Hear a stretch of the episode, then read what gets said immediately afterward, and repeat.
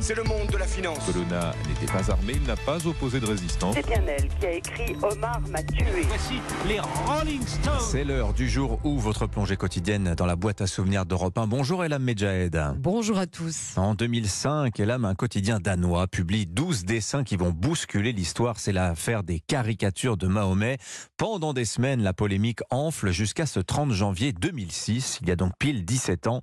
Ce jour-là, le Jyllands-Posten, le fameux journal danois, présente des excuses, mais il est trop tard. Des manifestations monstres se lèvent partout dans le monde musulman. Oui, la diffusion des caricatures du prophète au Danemark tourne à la crise entre le monde arabo-musulman et les pays européens, événement couvert par nos journalistes. Sur les sites des journaux arabes, les photos montrent des Palestiniens brûlant un drapeau danois. En Irak, c'est un groupe armé qui appelle à venger l'offense. La Syrie, le Liban, l'Égypte, tous condamnent l'apparition des caricatures du prophète. Dans l'interprétation stricte de l'islam, toute représentation de Mahomet est interdite.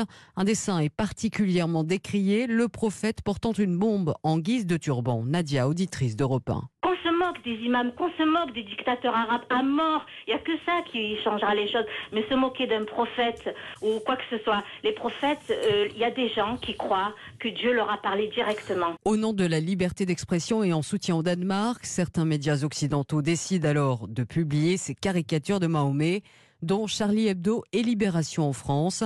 Les représentants des grandes religions se disent, eux, solidaires des musulmans. Donc quand je vois qu'on se moque de quelqu'un de la religion d'à côté, je suis content qu'ils se mettent en colère. Et je me dis, ben, euh, peut-être que ça aura un effet, que peut-être on finira par respecter les gens.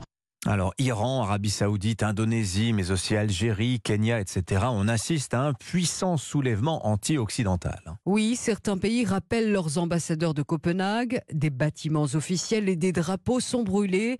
La tension est à son comble, mais pour Philippe Val, les musulmans modérés soutiennent la liberté de la presse. Le directeur de la rédaction de Charlie Hebdo au micro d'Europe 1. Eux ne font jamais euh, l'amalgame entre euh, la critique de la religion et le racisme. Nous, on a voulu rendre service aux modérés, on a voulu rendre service aux gens tolérants en, s'attaquant aux fondamentalistes, aux intégristes. Dans les semaines qui suivent, la liste des pays touchés par les contestations anti-caricatures s'allonge.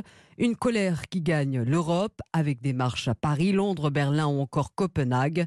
Depuis cette année 2006, les dessins de Mahomet n'ont jamais sombré dans les oubliettes de l'actualité. Merci Ella Medjahed pour ce bain de mémoire grâce aux archives sonores d'Europe 1 Mémoire douloureuse. Vous avez entendu Philippe Val dans le jour où bah, il sera avec nous tout à l'heure en direct, en chair et en os, dans le studio d'Europe 1 tout à l'heure à 8h30. Puis